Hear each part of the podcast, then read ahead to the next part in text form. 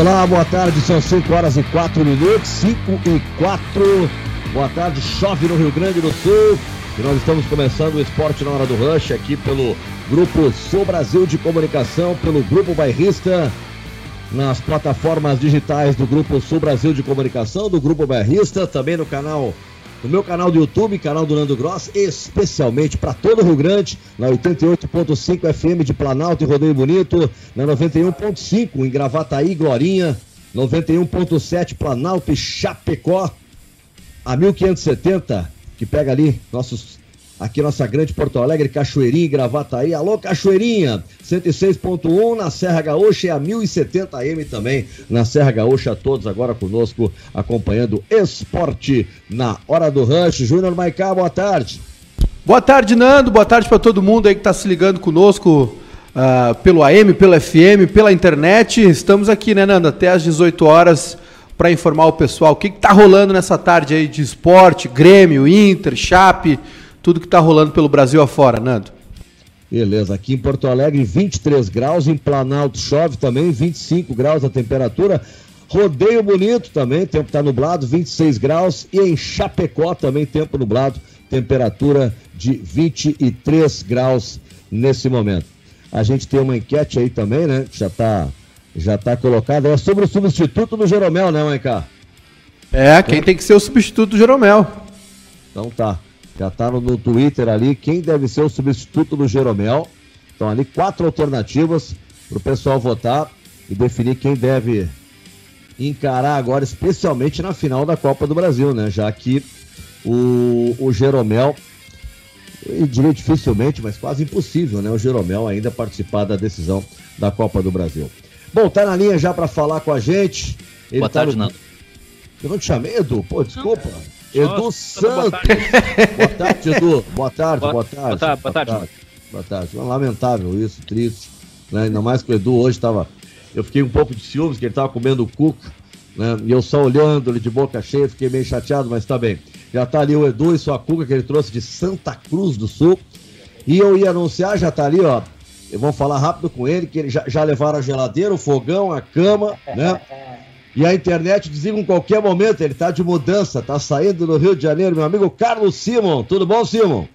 Tudo bem, Nando. Um abraço para você, Maicá, Edu, a todos que estão nos acompanhando. Não, o fogão está aqui, né? Que o gaúcho não vive sem o chimarrão. Então deixei o fogão, até vou doar ele depois aí. Fiquei com o fogão. Ah, então o chimarrão tá rodando sempre.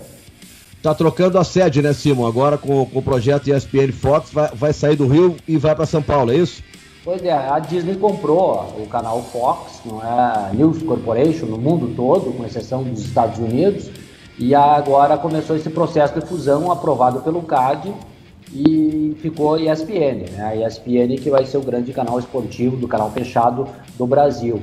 E eu recebi uma proposta, né? poucos companheiros ficaram nesse, nesse processo, eu, recebi uma proposta uh, da ESPN e continuo com eles. Só que a sede será toda em São Paulo. Beleza. Outras pessoas te perguntaram se foi pênalti no Ferreira e se houve ou não pênalti no Kahneman. Chegasse a fazer um scout dessas duas perguntas aí, Simon? É, bastante, bastante. Por onde quer que passe, várias ligações também das rádios do interior do Rio Grande do Sul, do Brasil todo que eu recebo e procuro sempre, na medida do possível, atendê-las.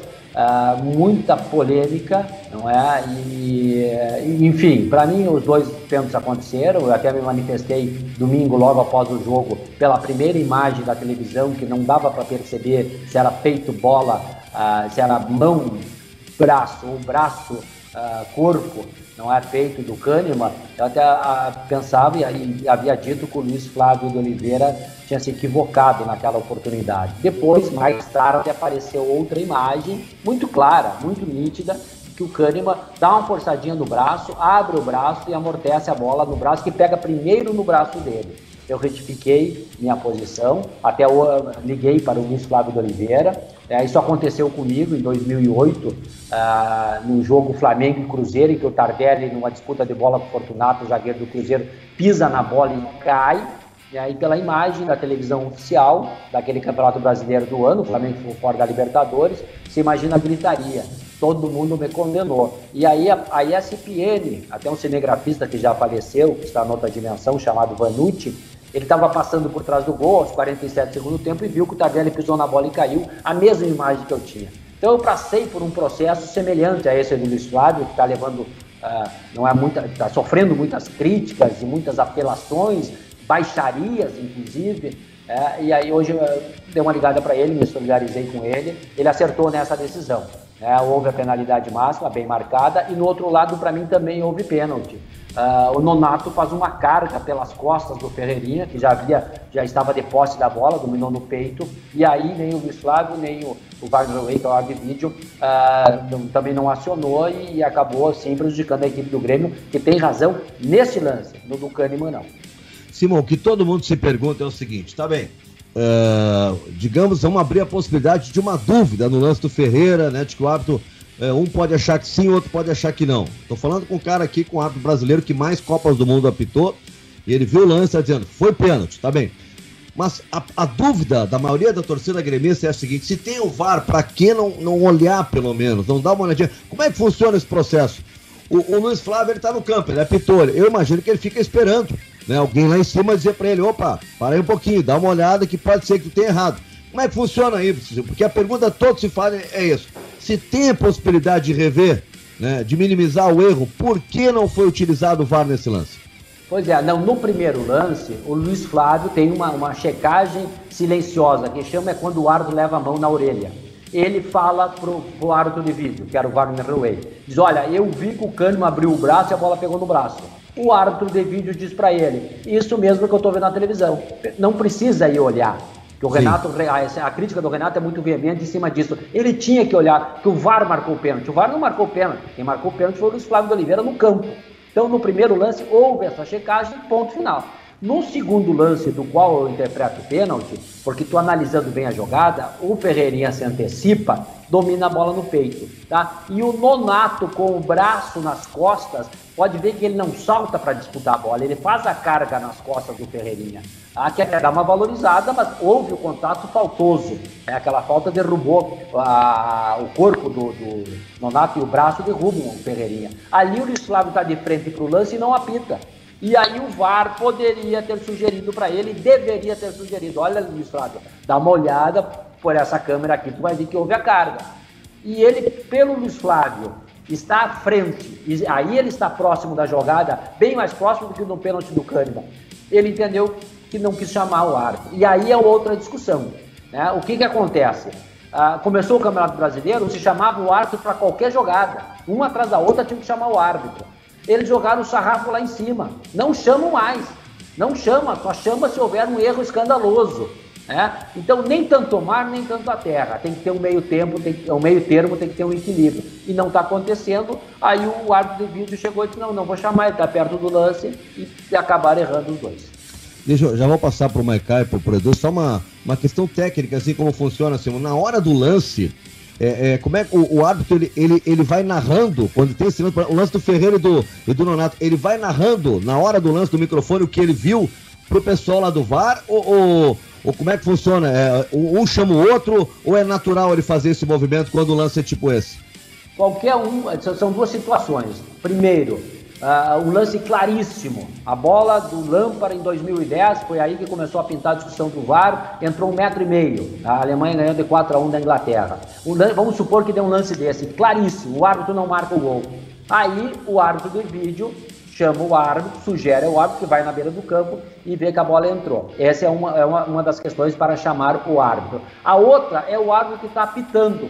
Porque muitas vezes você apita uma jogada e fica com a pulga atrás da orelha sabe? Tu fica meio na dúvida.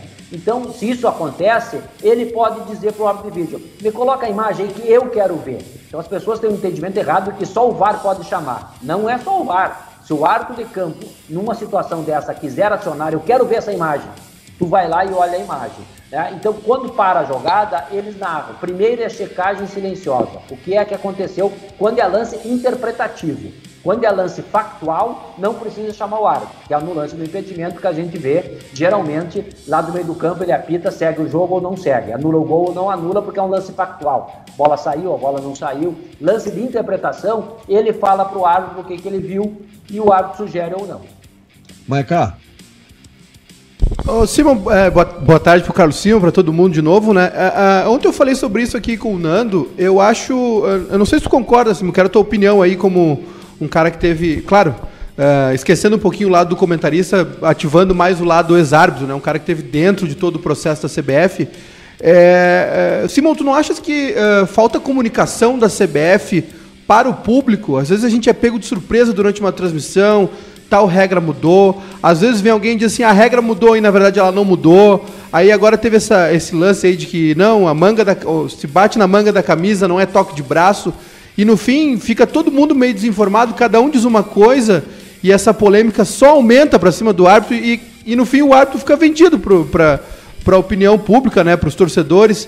Você não acha, Simon, que eh, a CBF podia ter um canal de comunicação para informar essas mudanças até o que vem de fora também, mas para informar para a mídia e para o público?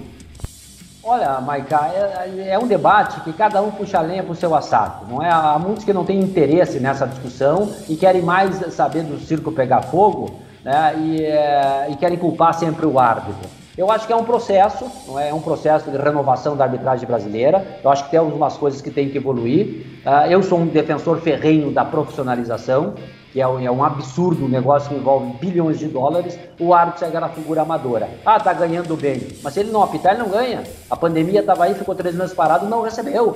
É, então, e a, e, a, e a, profissionalização não é só salário. Profissionalização é, é, médico, é fisioterapeuta, é massagista, é psicólogo. O estresse no futebol é muito alto, ainda mais em cima da arbitragem. Então, todo esse processo e esse aparato. A CBF tem dinheiro, tá? E o que que tu faz aí? Você reúne, tem a possibilidade de reunir na Granja Comari os principais árbitros do país e decidirem conjuntamente. Vem cá, a mão na bola, que é um negócio que um árbitro dá, outro não dá. É um descritério total no futebol brasileiro a questão da mão na bola. Todo domingo, é toda quarta-feira a gente vê isso. Então, isso tem que unificar, né? Você ter que unificar, tem que passar pela comissão de arbitragem para unificar essa questão. Quanto à questão do VAR, eu, eu defendo a, a, a, que os diálogos sejam colocados para todo mundo ouvir. Que negócio é esse que vai ser segredo? Quanto mais transparente no negócio, melhor é, em qualquer área. Seja no jornalismo, na arbitragem, uh, na política, qualquer canto, a transparência tem que prevalecer. Esse negócio do, ah, não, vamos guardar em segredo porque o árbitro, ai, se manifestou, não sei o quê. Hoje já tem mídia training. Eu acho que o árbitro tem que dar entrevista. Eu, na minha época, e o Nando também é meu contemporâneo, sabe disso, eu sempre dei entrevista. Ah, e o presidente não quer, o Armando Marques muitas vezes não dá entrevista, eu dava. A informação é pública, não pertence ao árbitro. É claro que eu não vou sair do campo depois de apitar um grenal, suado, né, 40 graus, correndo em Porto Alegre, no forno Porto Alegre, no, em dezembro, no janeiro, no fevereiro, e vou, e o Nando vai me perguntar na beira do campo, foi pênalti ou não foi? É óbvio que eu não vou debater com ele uma questão técnica, porque eu não vou ter condição na hora, suado, exausto, morto, não é? E tem que dar, não, vai pro chuveiro, toma um banho, e podemos falar de questão disciplinar e tal, daqui a pouco. Né? Eu acho que isso o árbitro pode fazer e deve fazer.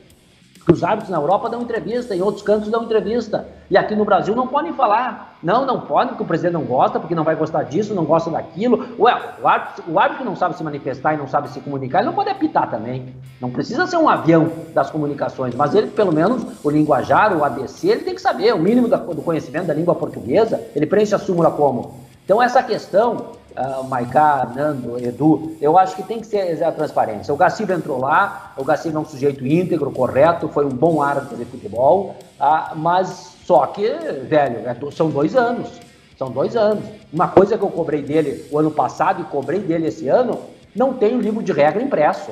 Eu, sou, eu, eu sou, já sou velho nessa estrada, eu gosto de riscar meus livros, de ler. De, tá? Vai que tu vai para A internet no Brasil é, é, é, é, não funciona direito, no estádio de futebol não funciona. Como é que o árbitro vai abrir lá para ver, quero saber tal regra e tal? Então, a CBF ainda. Eu fui presidente do Sindicato dos Árbitros, ah, não, época, eu fiz livro para todo mundo, do amador ao árbitro da FIFA, todo mundo tinha o livro de regra, impresso. Como é que a CBF não tem? Ah, não, tá no site. Ah, tá no site. Eu baixei do site e imprimi o meu. Mas quantos árbitros fizeram isso? Isso é papel da comissão de arbitragem, que todos os anos teve pelo menos um livrinho de regra para dar para o seu árbitro. Então são coisas, não é que tem que evoluir. Eu acho que o Gaciba acabou com o sorteio, que para mim é extremamente benéfico. O sorteio só veio piorar a arbitragem brasileira, perdeu para ela mesma. Eu acho que os mais competentes é que tem que se estabelecerem. Tá? Isso aí é um ponto positivo. E está tentando renovar a arbitragem. Tá? Mas é, o processo é complicado, e infelizmente ele está meio se perdendo, sabe? Eu acho que ele abriu a guarda também quando o São Paulo trocou o árbitro de vídeo. Eu acho que isso aí é inadmissível,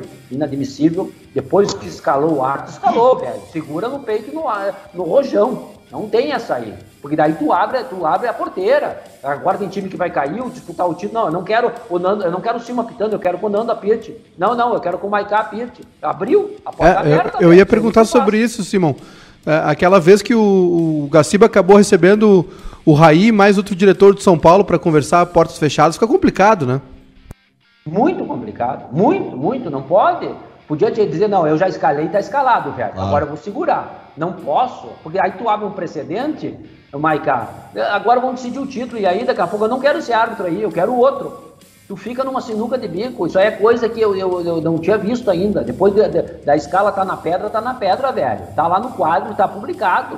Tá? Mas aí ele cedeu a pressão. É um trabalho complicado, é difícil, mas uh, ele tem que melhorar. Hoje a, a caixa de ressonância, a arbitragem brasileira aqui no Rio de Janeiro, São Paulo, Porto Alegre, Minas Gerais, na, na Bahia, no Ceará, que tem boas equipes também, a arbitragem brasileira é média, média. Não tem hoje grandes árbitros assim que tu vê. Tanto é que o maior destaque, na minha opinião, na competição, e com todos os méritos, é Edna Alves, que está indo representar o Brasil no Mundial de Clubes com toda a competência, indicação corretíssima e um trabalho benéfico e da, do qual eu aplaudo a comissão de arbitragem por esse trabalho, que tiraram ela lá da Série D, C, B e hoje a mulher está aí arrebentando, é uma das principais árbitras, juntamente com o Daronco, com o Guado e com o Klaus, são os principais árbitros do país. Edu, o que, que faltou? Não, eu quero, eu quero uma pergunta para o Simon, porque o Simon trabalhou muito tempo dentro de campo, foi, foi árbitro de Copa do Mundo, trabalha muito tempo na TV fazendo a, a, o comentário de arbitragem. É, eu, eu queria uma, uma avaliação do Simon. O que, que falta para o VAR ser incontestável? O que, que falta na tecnologia do VAR ou na, na transmissão para que a gente consiga ver a imagem do, do VAR e não tenha mais esse questionamento? Porque pelo que a gente vê aqui, a linha do VAR, a linha da bola do, do jogador é desenhada por alguém.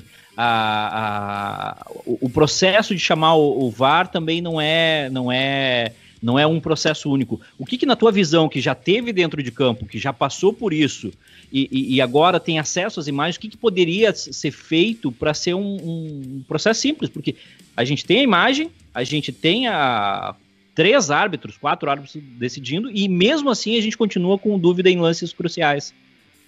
Olha, Edu, eu sou favorável ao VAR, eu acho o VAR uma maravilha. O problema não é a máquina, o problema é quem opera a máquina. É o cara que está lá atrás mexendo no botão. Eu tenho feito isso oito anos nos canais Fox Sports, inclusive na sala do VAR, e fiz um curso em cima do, do, do, do aparelho. É? é você que vai colocar o cara ali. É? São 30 frames por segundo. Então, essa questão de impedimento por um, um pelo por um fio de cabelo, ah, velho, é gol, é gol, porque o erro permite essa questão. Tanto é que a CBF acabou assumindo um erro num gol do São Paulo, do Luciano, contra o Atlético Mineiro, e tantos outros gols. Para mim, aquele gol do Gilberto do Bahia contra o Grêmio foi legal. O gol do PP, também na outra rodada seguinte, tava um fio de cabelo, foi legal. Ah, esses lances, quando tá um fio de cabelo na frente, velho, é gol. Porque não tem como você mexendo ali, tu vai botar num frame antes, um frame depois, e o cara tá impedido ou não tá impedido. Inclusive, eu acho que essa regra tem que ser alterada. Não é a regra número 11 do impedimento.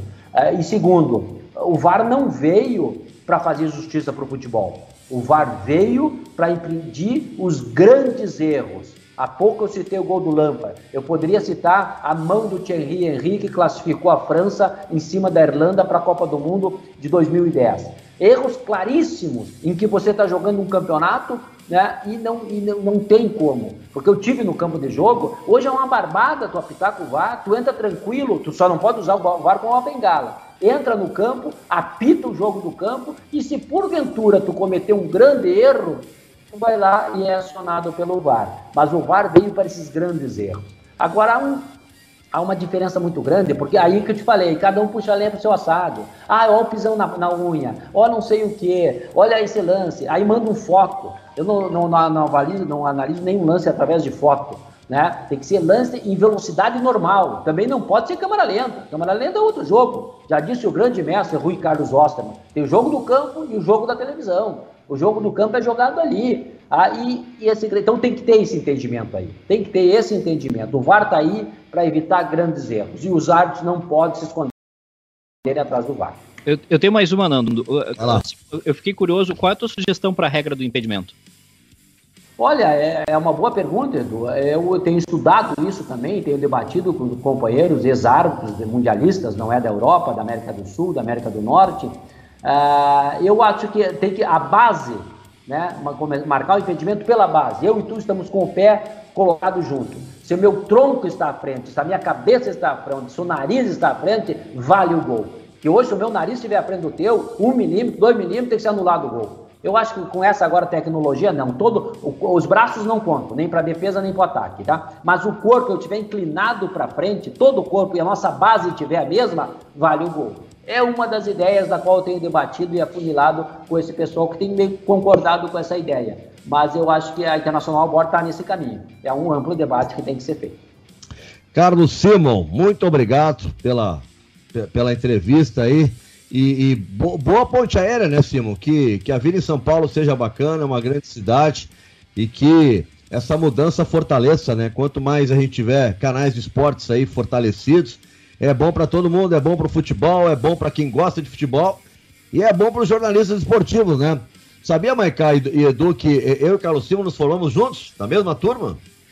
Ah, é. não sabia. Mesma turma. Eu não sabia que o Simon era tão velho assim. Olha os cabelos, ou a falta deles, igual a mim, olha só. Eu e ele ali, ó. É, tinha uma turma boa lá, o Meneghetti. Meneghetti. Nosso saudoso Vidarte, né? Serginho Schiller. Serginho Schiller. Também tinha umas malas como o Farid, né? né? Faridinho também. Alexandre Pretzel. É. Xandão também, o Só Pretzel. quer contar as boas, né? Só quer não, contar as boas. Não, vamos botar todo mundo nessa barra.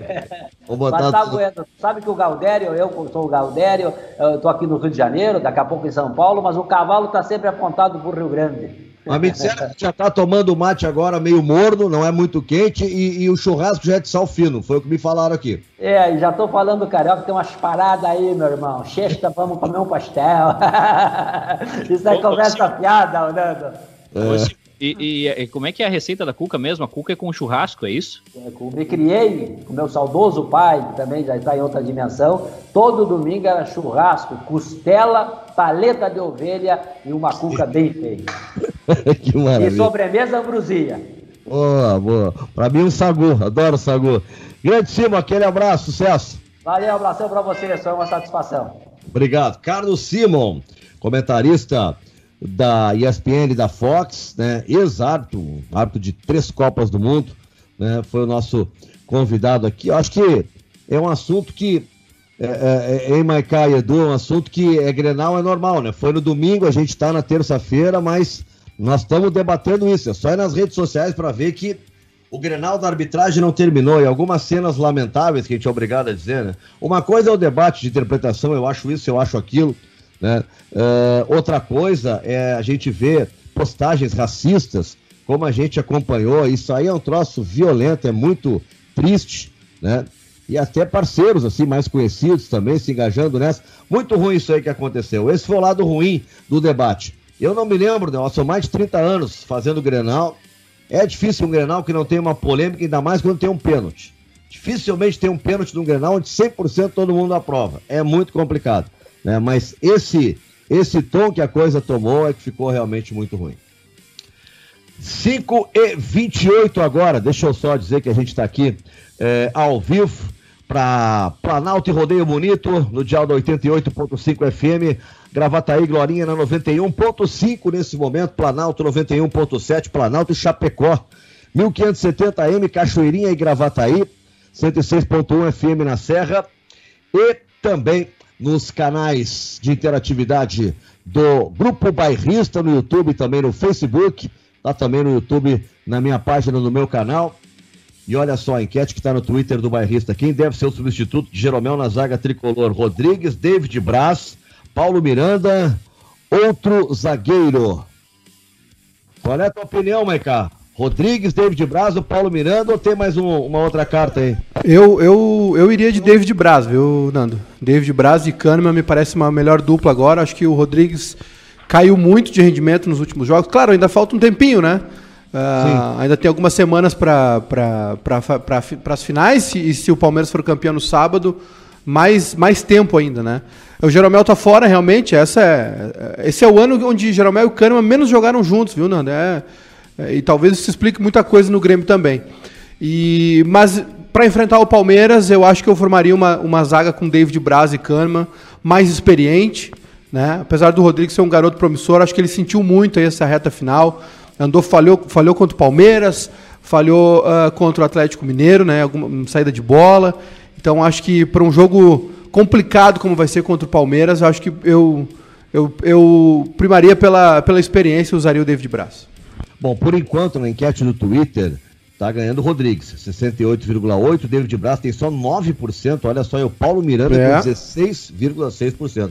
Resultado até, de certa forma, bastante surpreendente. Bom, a notícia também de hoje do Internacional, Felipe de Oliveira é o novo diretor-geral das categorias de base do Inter.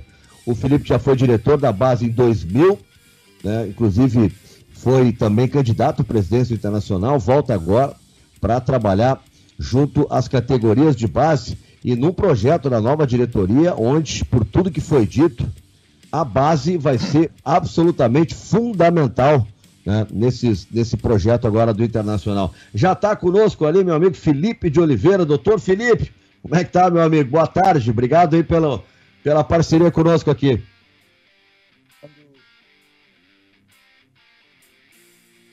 Não tô, não tô ouvindo o Felipe, não sei se é só eu. Tá ouvindo, Maical? O Edu, tá todo mundo ou é só eu? Não, não. Não, não, não tá ouvindo, é.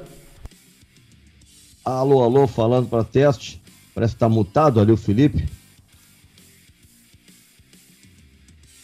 É, vamos tentar resolver aí, Juninho. Tira, tira do ar ali o Felipe enquanto tu resolve.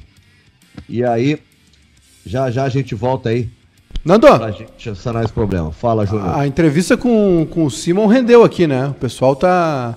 O que, que o pessoal tá dizendo aí? O pessoal tá comentando, né? Tem muita bronca aí de torcedores do Inter e do Grêmio pra cima do Renato. Acho que o Renato acham que o Renato exagerou, né?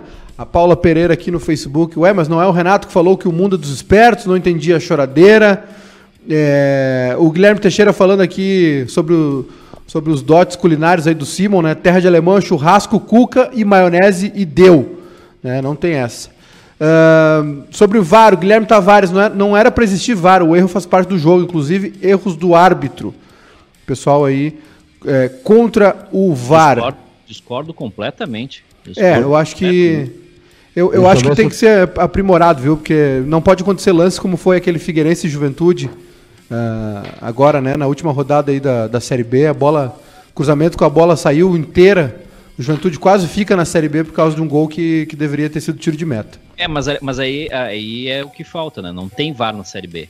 Então, assim, é, isso é uma coisa que chama atenção também. Eu acho que tem que ser criado uma forma de ter. Em, no, no, no, eu sei que tem custo, mas é, por que, que, na Série A tem e na Série B não tem? Ainda mais em jogos que valem, é, que valem vaga, né? Se o Juventude não corre atrás do resultado ali, o Juventude vai ficar na Série B uh, por causa de uma bola que saiu meio metro do, do, do campo. Então, qual é o critério eu... para se estabelecer isso? Deixa eu ver se o Felipe já está nos ouvindo. Se, se a gente está ouvindo o Felipe. Oi, Felipe. Alô? Alô? Ah, agora estamos ah. te ouvindo. Ah, ótimo, beleza. Tudo bem contigo? Tudo bem, uh, Nando. Voltando então à saudação que eu tinha feito a ti, é um enorme prazer poder falar contigo, poder falar com o Júnior, poder falar com o Edu. Uh, enfim, estou à disposição. Uh, por onde tu, que é uma pessoa que eu, enfim, respeito muito o jornalismo do Rio Grande do Sul, toda a história que tu tens aí na, na rádio e, e, eu comecei uh, muito cedo lá no Inter em 95, né, e eu tinha lá o privilégio de poder já ter, conviver contigo. É verdade, tem uma convivência muito boa desde aquele tempo. Ô Felipe, uh, eu, eu conversei com o Alessandro Barcelos, conversei com o Dani Dubin, assim, e, e, e eu vi que o processo deles, assim, o projeto né, deles envolve muito aproveitamento das categorias de base do internacional. Uh, e, e, a gente às vezes ouve muito falar nisso, mas pelo que eu senti deles, é um projeto para ser colocado em prática mesmo. Bom, e tu está assumindo esse cargo. Eu queria saber exatamente isso. Como é que vai funcionar? O que exatamente? Qual a missão que te foi entregue? Claro, com as suas convicções, mas qual a missão que essa diretoria te entrega a partir de agora, sabendo da prioridade que eles vão dar para as categorias de base? É, é, como tu falaste, né, Nando, é uma, as categorias de base dentro do, do planejamento da diretoria atual uh, se constituem um campo estratégico do clube, né? tanto em relação à questão da produção de jogadores para abastecer o time principal, assim como na produção de jogadores para uh, abastecer, digamos assim, o, o, os cofres do clube. Então, uh, em, um, em um futebol brasileiro, diante da realidade que a gente vive, a necessidade de produção de jogadores, inclusive para poder uh, satisfazer, digamos assim, as necessidades econômicas, né, a missão que eu tenho é justamente cumprir as metas de campanha. Né, as metas de campanha de ter 40% do grupo formado por, por do profissional formado por jogadores oriundos da base, ter jogadores jogando no profissional, enfim, a minha missão, o que eu enxergo é tentar justamente acelerar alguns processos lá na base, no sentido de tentar uh, uh, ter uma produção uh, cada vez mais próxima daquilo que o profissional necessita. Né, para que os jogadores que saiam do sub-20 do Inter tenham totais condições de ingressar na equipe principal e a, a, a, aproximar aquele gap que normalmente, aquele, aquele espaço que normalmente existe entre o sub-20 e o profissional. O jogador muitas vezes sai do sub-20, demora né, para se adaptar ao profissional, o que é compreensível, mas o que nós estamos pensando é justamente como tentar acelerar esse processo para que essa adaptação seja cada vez mais rápida. Essa ideia de ter grupo de transição, por exemplo, o Renato fala muito nisso, né, Maicá, do grupo de transição. É, eu acho importante isso ter, porque tem esse gap, às vezes o cara sai da base e não é imediatamente aproveitado, não sei. É, é, tem, como é que vai funcionar isso, esse, desse vácuo, de repente? Porque nem todo mundo, acho que imediatamente, né, Felipe, é, é chamado para ser aproveitado. Há possibilidade de ter um time, seja um time B, alguma coisa assim, uma transição, treinando, já trabalhando, para qualquer momento serem chamados profissional? Olha, o, o, Inter, na verdade, não trabalha mais com essa, com essa figura né, do grupo de transição. Como, enfim, como você sabe, mas só para esclarecer para os ouvintes, óbvio, né? Uh, e, e, e, a ideia que, que, que existe no, no, tanto no, no Beira Rio quanto na Morada dos Quero Queros é justamente que, os, que o, essas necessidades sejam supridas pelos jogadores da categoria júnior, né, pelo sub-20. E a gente está vendo esses exemplos, no, esses exemplos no que vem acontecendo dentro do time dentro do, do, do, do time do Inter. Né? A gente vê aí, enfim, Praxedes, Peglo, o próprio Yuri, que foi uma contratação, mas que tem uh, idade, idade de sub, né? Quer dizer, uh, uh, Pedro Henrique, Zé Gabriel, né? O Heitor já um pouquinho, um pouquinho mais, quer dizer, mas de qualquer maneira a gente está tratando de, de, de Caio Vidal, a gente está tratando de jogadores que têm a idade do sub-20. Eu, uh, na minha visão externa, e aqui é uma opinião pessoal, e acho que a gente até já tinha conversado alguma vez sobre isso, não há mais tempo, eu vejo assim que muitas vezes o sub, o, a ideia da equipe de transição, a ideia da equipe de transição é boa, mas muitas vezes ela corre o risco de se transformar, na verdade, em uma barreira a mais para o jogador que está saindo da, do sub-20. E eu penso que justamente a gente tem que evitar essas barreiras. Né? Se já existem as barreiras de maturidade, as barreiras físicas, as barreiras técnicas e táticas que eventualmente existam, a gente precisa evitar que se tenha ainda uma barreira de sobreposição de jogadores. Né? E, e como o, o profissional, o grupo, né, em geral, o futebol profissional ele está muito preocupado com as questões do grupo profissional. Se nós tivermos ainda um, um sub-23 e mais o sub-20, uh, a dificuldade vai ser cada vez maior para esses garotos subirem. Né? Edu? Bom, a, a, a, minha pergunta para o Felipe é muito relacionada a, a esse distanciamento físico que existe entre o grupo profissional do Inter né, que treina aqui em Porto Alegre, que treina uh, ao lado do Beira Rio, e as categorias de base que ficam em Alvorada. E, e esse distanciamento, uh, aí eu estou dando a minha visão, eu acho que prejudicou muito o Inter nesses últimos anos. Porque o técnico do, do time principal, seja quem for, ele dificilmente vai ir até Alvorada para ver um treinamento. Ele recebe os relatórios e tudo, mas a, a, a presença física do treinador, ela não, não, ela inexistiu nesses últimos anos. O que, que o Inter pode fazer nessa, nessa nova gestão, é, para diminuir tanto essa presença física como aproximar, porque parece que são duas equipes, né? Parece, parece que são dois Inter. Tem o Inter profissional, que treina aqui em Porto Alegre, que tem todo o, a estrutura do Inter, E tem uma estrutura lá que antes tinha o grupo de transição e, e as categorias de base que ficam afastadas né, do, do, do grupo principal. Então, até para. Eu, eu acho que até como uma valorização desses jogadores, o que, que o Inter pode fazer para aproximar essas duas, esses dois mundos? Tu tens toda a razão, Edu, quando tratas da. da desculpa, Júnior. Quando tratas da, da questão da. Ah, é o Edu mesmo.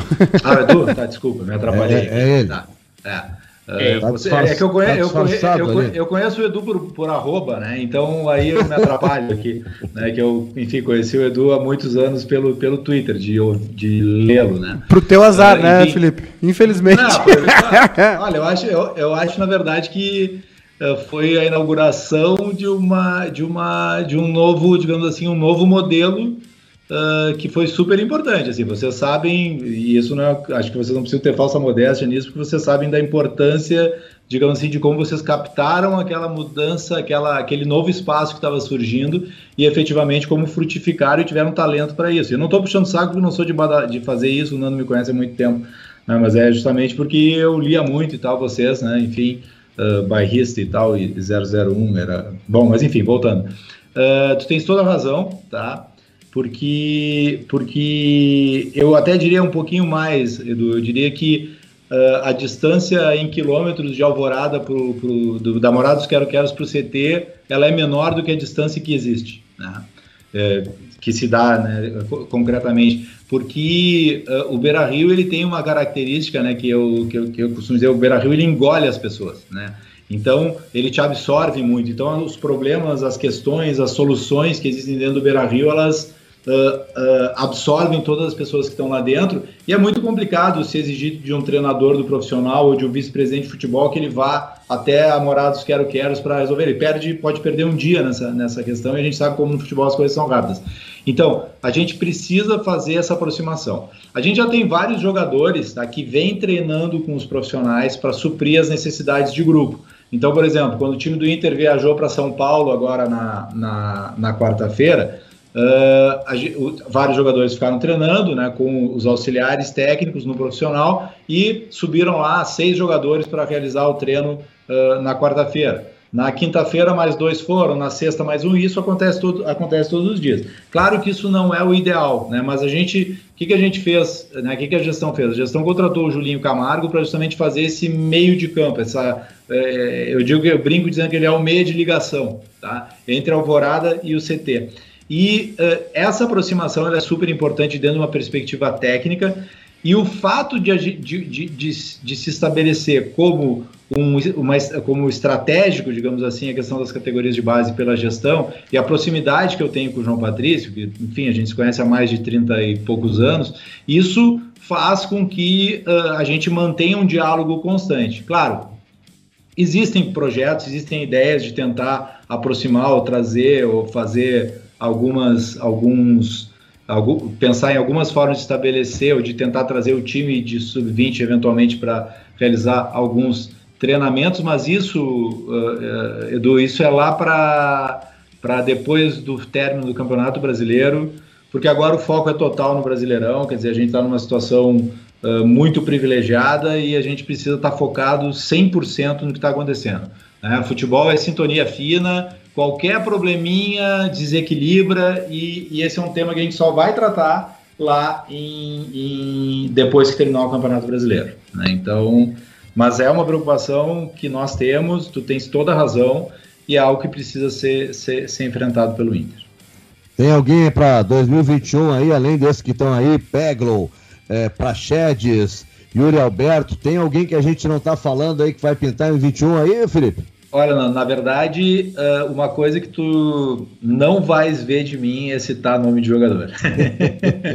tá? Pelo seguinte, porque uh, primeiro que eu acho sim que o excesso de badalação em relação a, a, ao pessoal dessa idade acaba gerando uma, um peso ainda maior, né? Uh, enfim, existem várias questões que precisam ser trabalhadas no aspecto psicológico, né? Aspecto humano, aspecto, enfim, uh, pessoal dos jogadores. E eu não vou fazer apostas e não vou nem dizer assim, é um jogador que pode estar prestes a estourar. eu não vou usar nomes, tá? Não vou falar nomes em nenhum momento nesses três anos aí, se tudo der certo. Tá? Então a ideia é ter jogadores, né? É o Inter que está produzindo esses jogadores. Uh, o Felipe entra como um facilitador junto aos profissionais das categorias de base para que justamente consiga ajudar a engrenagem a andar dentro dessa perspectiva de, de integração com o profissional. Né? Então o Felipe não vai usar nomes e, enfim, né, o Inter que produz seus jogadores e eles que, que, que tem que estourar lá em cima. Maiká. Ô, Nando, tem uma pergunta do teu xará aqui, o Fernando Horbach, Opa. no Facebook, é, para o Felipe se eh, internamente, claro, né, o Felipe acabou de falar que externamente não, não vai falar em nomes, mas se internamente, é, até uma, é uma dúvida, é uma dúvida realmente de como funciona a engrenagem é, interna do clube. O, então o Fernando Horbach pergunta o seguinte, viu, Felipe? Se tu é, poderá ser chamado para participar de uma possível contratação para o, para o profissional, para dizer se precisa mesmo dessa contratação no profissional ou se existe um jogador com as características na base. Uh, uh, na verdade, uh, quer dizer, como é que funciona tá, essa questão da, da contratação? Essa questão da contratação ela passa pelos, pelos nossos analistas, tá? Enfim, né, analista de desempenho ou pelo CAPA, fundamentalmente, que vai verificar as necessidades. Então, isso também a gente tem na base, tá? Então, a gente também desenvolve esse trabalho. Esse trabalho é um trabalho que justamente vai ser articulado, tá? Então, claro, na cultura do, do, do futebol, né, Júnior? A gente tem muito a cultura personalizada, né, né, definida nas pessoas. É o João Patrício que decide quem é que ele vai contratar porque ele tirou da cartola. É o Felipe que decide vai contratar o, o jogador do sub-17, não sei que tirou da cartola. Na verdade, né, não é assim que as coisas funcionam. Né? As coisas funcionam uh, e, a, e, a, e a nossa estratégia de gestão cada vez mais é voltada nesse sentido, é de privilegiar justamente a análise profissional, né, das pessoas que são pagas, que estudam para isso, que são pagas, que dedicam né, todo o seu tempo para esse tipo de atividade e nós verificamos justamente a viabilidade, estabelecemos alguns questionamentos, porque uh, uh, eu costumo dizer assim que os diretores, eles, eu até costumo fazer uma brincadeira, o diretor ele não precisa entender de futebol, ele precisa entender de Inter. Né? Então, quer dizer, a gente sabe a questão da adequação dos jogadores à cultura do clube, enfim, as, as necessidades de como o nosso torcedor pensa, como a gente pensa, como se entende e tentar justamente adequar as visões do treinador com, com, com os,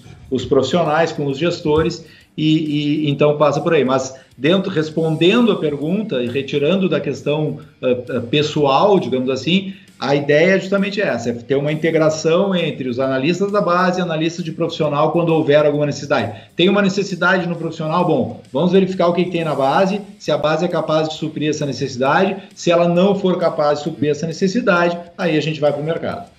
É, esse é o entendimento. Precisa de um lateral esquerdo, por exemplo. Vamos contratar. Opa, vamos primeiro ver na base. Tem, não tem. Só daqui a seis meses, não está pronto e tal. Bom, aí contrata. Essa, esse Exato. é o procedimento. Fala, Maicon. Ô, Nando, tenho é uma, essa é minha agora, tá? Hoje de manhã no nosso Bairrista FC, a gente estava conversando. O Kleber falou que comentou sobre a partida do Luan ontem no Corinthians e, e, Bragantino. E aí a gente começou a falar sobre alguns jogadores aí que, que acabaram ficando pelo caminho muito cedo. O Luan é um deles, está num, num, processo aí de eh, queda vertiginosa na, na, na, carreira. Tem, tem vários. O Pato, por exemplo, está sem clube, né? Pato está sem clube desde acho que agosto, setembro. Não tem, acho que tem, não tem mais que 30 anos o Pato. E, e, e assim, uma coisa, eu acompanho muito esporte americano, principalmente NBA, e vejo, vejo 31 o Pato tá agora, fez há pouco tempo. E, e, Felipe, eu acompanho muito esporte americano, né? A gente está vendo aí o, o, Tom Brady com 40 anos indo para mais uma decisão. A gente vê o LeBron James com 35, 36, focado na carreira, sempre naquela ânsia de vencer, né? E, e, e ao mesmo tempo a gente vê jogadores muito promissores aqui no Brasil. O Valdívia, que está lá no Havaí, o Luan, que foi para o Corinthians já, né? Pato, que eu já citei, enfim, vários. Adriano ficou pelo caminho também. E tu, como aí coordenador da, da, categoria de base do Inter, queria saber qual é a preocupação do clube, não é um problema do, só do Inter, claro, não é isso que eu estou querendo dizer, mas qual é a preocupação do Inter com a parte uh, psicológica, de formação né, de jogadores, para que eles deixem de ser o jogador de futebol só dentro de campo, para serem atletas mesmo, esportistas, né? Porque uh, a gente está perdendo talentos pelo caminho. É, na verdade, quando, uh, quando a gente fala sobre formação, né? A gente está falando A gente tem que pensar no aspecto físico, a gente tem que pensar no aspecto tático, a gente tem que pensar no aspecto uh, emocional, a gente tem que pensar no aspecto uh, humano, a gente tem que pensar no aspecto técnico. E esse aspecto emocional e humano ele é muito importante, né? justamente para garantir essa longevidade dos jogadores também. Né? Primeiro, para garantir esse choque de nova realidade, porque a gente não pode negar que Uh, o, o, garoto lá da, da sub, do, do sub-20, sei lá, 18 anos, ele estoura no time principal, quer dizer, ele sai, em geral, pelas condições sociais que nós temos, né? Ele sai de, uma, de um estado de, de pobreza, muitas vezes, né? Ou sai, de um, sai, sai do ônibus e cai no carro importado, digamos assim, né? Então, uh, ele, ele é, e isso gera choques, né? choques de, de, de, de, realidade, sem dúvida nenhuma, isso afeta a, a, forma como a pessoa se relaciona com o mundo, se relaciona com as outras pessoas, enfim. E aí a gente vai ter vários atletas que a gente vai. Uh, uh, vários assuntos que a gente vai conversar. Esses dois exemplos que tu trouxeste aí, né, tanto do Tom Brady quanto do, do LeBron, quer dizer, uh, e, a gente, e a gente percebe, claro, né, é, quando a gente vai falar da, da NFL é um pouco diferente, né, porque o pessoal já tem a formação, né? Saiu da, saiu da universidade, dizer, então já é mais maduro. E na NBA também acontecia isso, com o LeBron não foi, né, uh, uh, uh, Júnior? Acho que ele saiu direto do high school para para a NBA, então ele teve ainda mais. Ele, ele, ele sim é um exemplo claro de quem conseguiu amadurecer apesar da, da pouca idade e manter essa longevidade. Mas nós vamos ter né, exemplos no futebol que também uh, uh, deram certo. Eu penso que essa preocupação Tem dois agora, Felipe, Messi e Cristiano Ronaldo. Bom, Não, dizendo, tem dois agora, com mais de 35 anos, que estão aí no, no, topo ainda, sim, né? Faz sim. 10 anos que eles dividem o seu melhor do mundo. Sim, mas eu penso que justamente essa formação como cidadão ela é muito importante. Né? A gente precisa formar pessoas. E, e o que eu, e, e, e, a, e dentro da minha concepção, essa formação mais rica, não só preocupada com o que acontece na bola, ela é importante para esse jogador que tu falasse aí, que vai ter, para ele ter uma longevidade maior na, cadeira, na carreira, mas para aquele outro jogador que vai ficar no muro, né? ou seja, que não vai chegar no profissional, que lá pelas tantas vai esbarrar e não vai conseguir chegar, como acontece, né? como a gente sabe, né? e não vai encontrar, digamos assim, no próprio futebol um mercado adequado para ele, enfim. Uh, essa pessoa ela tem que estar tá formada também, entendeu? A gente também forma uh, pessoas além de, de formar jogadores de futebol. E isso traz uma grande diferença tanto para quem vai ser vendido para o exterior, como para quem vai jogar no profissional, como para aquele atleta que não consegue chegar a uma performance de, de a ter uma performance de profissional. Felipe, uma última questão que a gente está chegando já na, na finaleira, já passou rápido. É uma, uma questão interessante que o Lucas Weber, nosso companheiro, coloca. Ele está dizendo o seguinte: Uh, o Inter já está praticamente, eh, dá para colocar muitos quase que certo na fase de grupos, né? Com certeza da Libertadores. Uh, qual é o projeto? Já, já, ficou definido, Felipe? Inter vai utilizar eh, um sub-20, categoria de base, na largada, na arrancada do, do, do gauchão, já que não vai ter um período de férias de pré-temporada nova, nada, termina uma temporada e já começa outra? Ainda não está definido, tá, Nando? A gente está deixando para estabelecer uh, várias dessas discussões aí mais para frente, tá? Uh, justamente em relação a essa questão do campeonato, porque isso tem, tem relação, quer dizer, os jogadores profissionais tiveram férias, mas de qualquer maneira, ao final do campeonato, com o estresse que foi esse campeonato, eles precisam ter um descanso também. Né? Então, tudo isso vai ser discutido, isso tem sido discutido com o profissional, e a partir das diretrizes que o, que, a, que o, que o profissional definir, é que nós vamos nos, nos, nos, nos organizar. KT, o sub-20 está treinando, tá? Continua treinando, quer dizer, o sub-20 está pronto para jogar futebol. Tá? Então a gente está preparado para aquilo que surgir. Se, se vier uma, uma determinação da, da, da, da vice-presidente de futebol dizendo o seguinte: olha, sub-20 vai começar semana que vem o Campeonato Gaúcho, a gente vai começar semana que vem o Campeonato Gaúcho. Né? Então, isso, a gente, a nossa função nesse momento é uh, está em, ficar em estado de alerta, está pronto para aquilo que vier determinado lá de cima, depois que uh, uh, tiverem as coisas definidas no Campeonato Brasileiro, se Deus quiser, com o tetracampeonato. Legal. Felipe Oliveira, Felipe, muito obrigado, sucesso para ti, tá? E vamos falando, né? Vamos conversando aí, e tu sabe que é, de coração te desejo aí muito sucesso nessa trajetória aí, tu tem talento para isso, tem conhecimento, é um colorado, né, daqueles, né, tá muito tempo aí dentro e tomara que dê tudo certo, viu, Felipe? Muito obrigado aí pela, pela parceria aqui com a gente. Muito obrigado, Nan. Última rapidinho aqui. Claro. Uh, Felipe, só não deixa o Milano usar o Twitter do Inter. Só isso. tá, ok. Tá, então tá. O pessoal, o pessoal tava dizendo aqui que uh, se conheceu o Edu, o Felipe disse que conheceu o Edu pelo Twitter, né? Se conheceu pelo Twitter foi treta. não, foi, não foi. então, eu sou meio silencioso no Twitter, então é, é, é tranquilo. Mas, uh, Nando, muito obrigado aí pela, pelo convite, tal. Foi um prazer falar com vocês. Estou à disposição quando quiserem, tá? Assim como, como a base lá está à disposição, se vocês quiserem um dia, enfim, uh, conhecer e tal. Então, uh, Edu, Júnior, muito obrigado aí. Desculpa a confusão inicial e enfim, um, um, bom trabalho para vocês aí, parabéns pelo projeto e, enfim, né, vida longa aí ao projeto.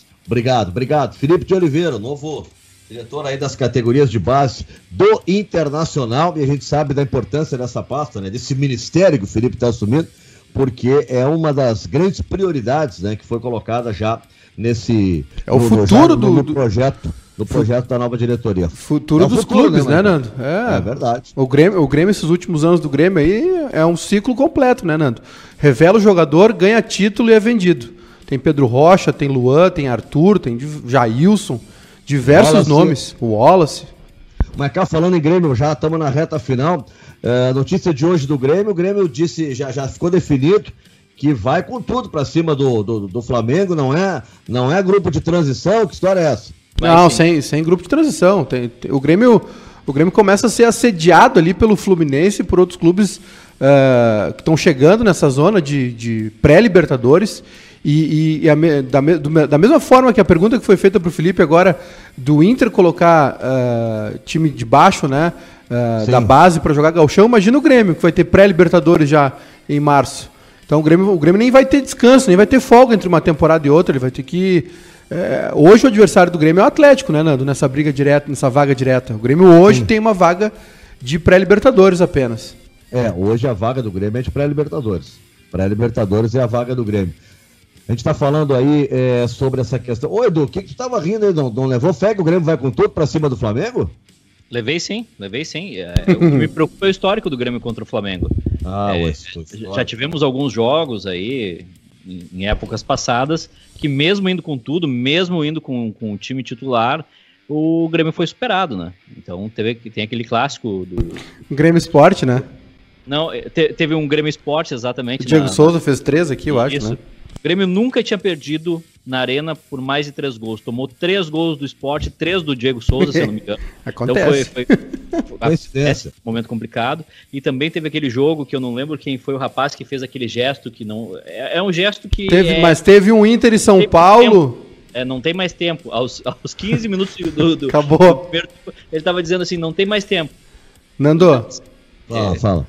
Se o, se o Grêmio ganha do Flamengo aquele dia lá no Maracanã, em 2009, né? 2009. O avião estava até agora sobrevoando, não, não tinha pousado é em Porto Alegre. Eu tenho que descer em Montevidéu. É. E olhe lá, né? E, olhe e, lá. abriu o time lá, né? E abriu é. o, o, o, Grêmio Uruguai. É. O, o, Aliás, a notícia é boa pro Inter, viu? O Paulo Luz ah. diz que o, o, o vice-futebol do Grêmio, Paulo Luz, diz que o planejamento se mantém. Ou seja, o Grêmio no máximo empata com o Flamengo. Olha aí, ó. Vai pro 16 empate, né? Seria um resultado excelente pro Internacional. Ô, ô Maicá, estamos na reta final. Tem um minutinho só, Maicá. Tem jogos hoje à noite, né? São dois jogos hoje atrasados, aqueles para chegar ao número de Inter e São Paulo, né? É, o Brasileirão agora até quinta-feira. Quinta-feira o Grêmio joga, tem a partida atrasada, e aí o, todos os times terão os mesmos números de jogos, mas no final de semana já vai atrasar Santos e Palmeiras de novo, né?